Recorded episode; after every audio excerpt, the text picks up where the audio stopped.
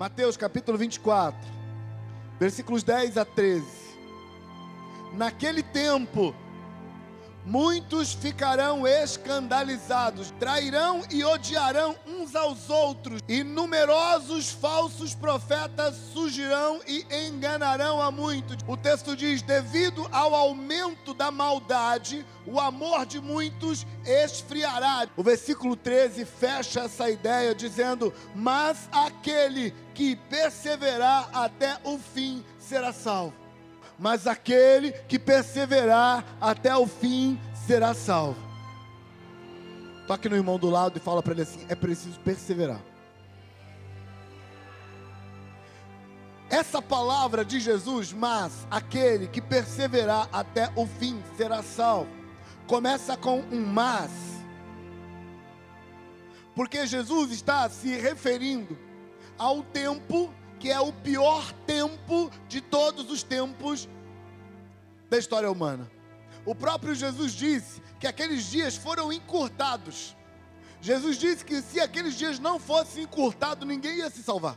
Jesus está estabelecendo que o tempo sobre o qual ele está falando que aquele que perseverar até o fim será salvo é um tempo difícil de ser salvo. Por isso, a palavra mais está ali. Mais implica que tudo que vem depois do mais está contrariando o que está antes do mais. E antes do mais, está pré-determinado que é um tempo difícil de ser crente, é um tempo difícil de ser salvo. Jesus está falando dos últimos tempos. Eu acho que Jesus está falando dos nossos dias. Irmãos, eu me converti aos 10 anos de idade. Eu tenho 48 anos agora. Eu estou na igreja há 38 anos. Eu nunca vi um tempo tão difícil quanto esse. Já vivi tempos difíceis pessoalmente na minha vida. Mas nunca vi um tempo tão difícil para a igreja. Nunca vi um tempo tão difícil de ser crente. Nunca vi um tempo tão difícil de viver a palavra de Deus, a vida com Deus, porque está tudo muito confuso. Muitos se escandalizarão. Quantos escândalos você está vendo? Está vendo muito escândalo? Eu estou vendo. Vão trair e odiar-se uns aos outros. Quanto que a gente está vendo de crente se levantando contra crente, igreja contra igreja, apóstolo contra apóstolo, evangelista contra evangelista, pastor contra pastor. A concorrência está feia no meio dos crentes. Eu nunca vi tanto. Os falsos profetas se levantarão. Quanta gente falsa pregando o evangelho de Deus só por causa dos benefícios que isso dá. Quanta gente! Os falsos profetas estão no mundo. A iniquidade se multiplicará e o amor esfriará. Está notando isso? Eu sei. Se você quiser e gastar um tempinho, você vai conseguir chegar a outra conclusão. Porque o que não falta na nossa geração é conclusões diferentes. O que não falta na nossa geração é filosofias diferentes. Então você pode chegar a outra e você vai encontrar pregadores pregando outras. Mas eu acho que esse tempo é definitivamente o tempo do fim. Mas deixa eu te contar uma coisa. Eu posso estar enganado. E esse pode não ser o tempo de, do fim. Pode ser que todos nós envelheçamos e morramos e Jesus não tenha voltado ainda. Claro que pode. Mas eu prefiro errar para mais do que para menos. Eu prefiro errar esperando Jesus hoje do que errar esperando ele para daqui a 50 anos ele voltar hoje. Prefiro.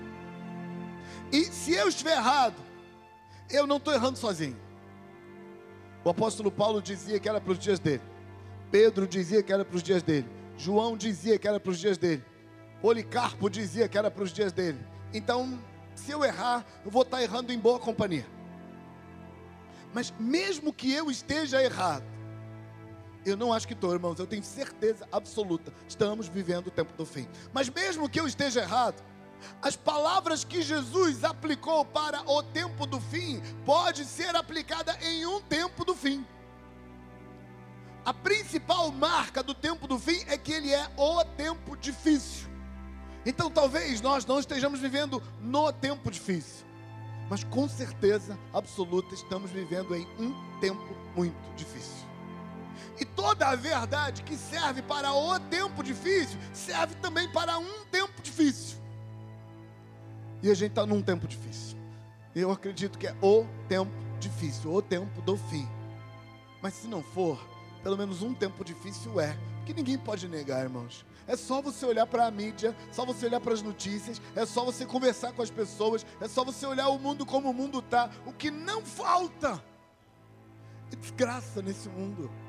O que não falta é desvio nesse mundo. O que não falta é controvérsia da verdade de Deus nesse tempo. Então, se não for o tempo do fim, mas é um tempo do fim. E as coisas estão complicadas para nós. E nesse tempo do fim, Jesus diz assim: aquele que perseverar até o fim será salvo. Por que Jesus diz que é preciso perseverar? Porque a maior dificuldade, quando a gente vive num tempo como esse que a gente está vivendo, é perseverar. A palavra perseverar seria o equivalente de uma palavra mais comum, mais usada por nós, que é a palavra permanecer. Perseverar e permanecer têm sentidos muito parecidos. E as duas palavras, elas compõem duas ideias. Perseverar é basicamente estar e ficar. Para você perseverar, primeiro você tem que estar. E depois você tem que decidir continuar ficando. Para que a perseverança aconteça, tem de dar continuidade, mas tem de começar primeiro. Satanás, sabendo disso, ele ataca nas duas áreas. Ele ataca primeiro tentando te convencer de que você não está. E aliás, eu aposto 10 contra 1 que pelo menos 50% de vocês essa semana se perguntaram se são crentes de verdade. Porque Satanás sabe que para que haja perseverança é preciso estar e é preciso ficar. E ele quer te matar logo no berço, no nascedouro, no começo. Então ele questiona e diz para você: Eu acho que você não está. Eu acho que você não é de verdade. Eu acho que você não se converteu mesmo. Eu acho que você não nasceu de novo. Eu acho que você é só um esquenta-banco da igreja. Eu acho que você é só um domingueiro, um frequentador de igreja por interesse. Deixa eu te contar uma coisa. Sabe quem decide que você está? Você. Não deixa o diabo dizer para você se você está ou não. O que, que ele sabe? Aliás, a principal marca do diabo é que ele é acusador. Aliás, é isso que significa o nome diabo. Diabo significa aquele que acusa. Ele é especialista em desmontar todo o seu conjunto de crença e te dizer que você não está em Deus de verdade. Porque se você não estiver, não dá para perseverar, porque para perseverar começa com estando. Você precisa estar em Deus, você precisa estar em Jesus, você precisa estar salvo, você precisa estar na igreja, você precisa fazer parte disso e depois continuar, tomar uma postura de eu não desisto. Infelizmente, irmão, Satanás também não desiste. Infelizmente. Quando ele percebe que ele não pode te convencer que você não está, então ele vai tentar te convencer a não continuar. Eu apostaria que pelo menos 50% de vocês que têm certeza que estão essa semana foram tentados a não continuar. E se perguntaram: por que, que eu vou continuar? Não tenho razão nenhuma para continuar. Estou desanimado. Ah, não sei, não tem uma novidade. Uma das coisas faz nossa geração não continuar é que a nossa geração entendeu tudo errado com relação a culto e com relação a relacionamento com divindade. Nossa geração enfiou na cabeça que a relação com a divindade é uma relação aonde eu faço a ele o favor de ser súdito dele e ele me recompensa me dando tudo o que eu quiser. E todas as vezes que ele começar a pisar na bola, não me der o que eu quiser, eu ameaço ele e falo: se o senhor não fizer do meu jeito, eu te abandono. Entenderam tudo errado. Deus não está barganhando. Não. Deus não está te convencendo a ficar com Ele. Não. Não é verdade? Deus quer estar com você porque Ele te ama. Mas Ele não está fazendo questão nenhuma. Para Deus só serve você estar com Ele se você quiser de verdade. Para Deus só serve você andar com Ele se a sua decisão for real. Então, todas as vezes que você está com Deus por qualquer outra razão, por qualquer barganha, para Deus você não está de verdade. E é aqui que a questão da perseverança conta tanto ponto. Porque perseverar implica continuar com Deus, apesar de ter um monte de razão para não continuar com Deus. Perseverar significa continuar com Deus, apesar de ter um monte, não ter nenhuma razão para continuar, e você decidir que vai continuar porque quer. Perseverar tem a ver com uma decisão no meio da dor. Sermão do monte, do capítulo 24 de Mateus, fala de muitas dores, muitos sofrimentos. Lucas, referindo-se ao mesmo período, diz que os homens desmaiarão de terror por causa da expectação das coisas daquele dia. Mas depois de colocar tanta coisa ruim, Jesus coloca um mais na história. E o mais de Jesus é mais aquele que perseverar até o fim será salvo. Sabe, irmãos, tem um desafio de Deus na palavra de hoje para você.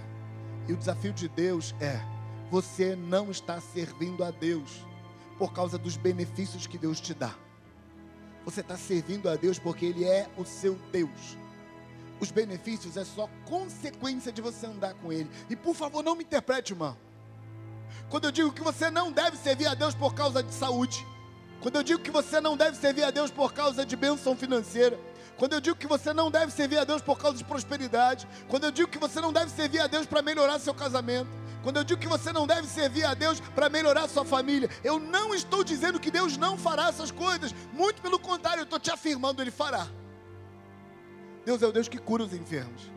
Ele é Deus que liberta os cativos. Ele é Deus que quebra a força do vício na sua vida. Ele é o Deus que restaura o seu casamento. Ele é o Deus que restaura a sua família. Ele é o Deus que tira o seu filho das drogas e traz ele de volta e coloca debaixo das asas do pai e da mãe. Deus é o Deus que faz essas coisas, mas você não deve servi-lo por causa disso. É isso que significa aquele que perseverar até o fim será salvo. Perseverar até o fim significa você tem um monte de razões para desistir. E vai ter mais. Porque perseverar significa você tem convicção de que está em Deus. A coisa ficou feia. Você está sendo é, desafiado a desistir. Mas aí você diz: Não, eu estou. E amanhã você é desafiado a desistir de novo. Você diz: Não, eu estou. E depois você é desafiado de novo. Você diz: Não, eu não desisto do meu Deus. Sabe, tipo Jó assim? Mesmo que Deus me matar, eu continuo confiando nele. Essas são palavras de Jó, o grande profeta. Deus está te desafiando para isso. Por quê? Porque você está vendo um monte de razão para deixar Deus. Talvez a coisa mais importante para que você consiga perseverar é que você precisa vencer a dor e dar um novo significado para ela. A ferramenta mais poderosa do inferno para fazer com que os crentes não perseverem é o medo da dor, o medo do desconforto na vida.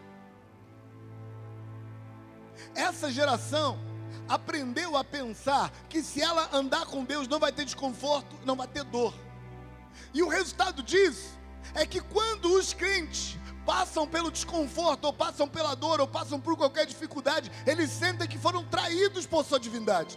Eles sentem que seu Deus o traiu, porque se ele fosse Deus mesmo, não deixava isso acontecer. Quem falou isso?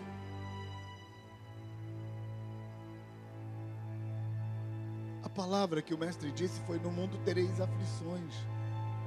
Então, meu filho, você não pode colocar na conta de Deus não ter desconforto, não ter dor. A dor faz parte da vida. Você entrou no mundo com dor. Se não chorou é porque não teve coragem, mas estava doendo na hora que você nasceu, estava. Você entra no mundo com dor e você sai do mundo com dor. O mundo inteiro é dor. Eu não sei quem enfiou na sua cabeça que andar com Deus é viver sem dor. Isso não é verdade, não é real em lugar nenhum. E a verdade é que, para mim e para você que somos de Deus, a pior coisa que pode acontecer na vida, que é a morte, é a melhor coisa. Paulo disse: Para mim, o viver é Cristo e o morrer é lucro. O que realmente está em jogo, meu irmão, minha irmã, o que realmente está em jogo não é um emprego melhor. Que realmente está em jogo não é uma empresa mais lucrativa. O que tá, realmente está em jogo não é uma saúde melhorada. O que realmente está em jogo não é um pouco mais de conforto. Não é um carro melhor, uma casa melhor, um pouco mais de dinheiro, um pouco mais de sobra. Não, não é isso que está em jogo. O que realmente está em jogo é sua vida eterna. É isso que está em jogo. Pastor, você está dizendo que Deus não vai me abençoar? Não, eu estou dizendo o contrário, Deus vai te abençoar. Mas eu estou te dizendo que a bênção de Deus na sua vida hoje, a bênção de Deus na sua casa, na sua família, não é absolutamente nada comparado a toda a eternidade que você vai viver com Ele. Eu não estou dizendo que tem que negociar.